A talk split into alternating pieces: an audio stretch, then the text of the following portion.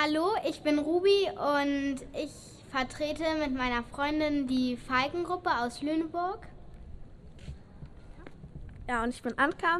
Wir sind von der Falken-Mädchengruppe und wir reden jetzt über den Zweiten Weltkrieg. Wir hoffen, dass jeder von uns hier weiß, dass der Zweite Weltkrieg schrecklich war. Wir wünschen uns eine Welt, in der jeder in Frieden leben darf, ohne den Krieg, der heute vor 70 Jahren zu Ende gegangen ist. So etwas darf nie wieder vorkommen. Nicht heute, nicht morgen, nie wieder.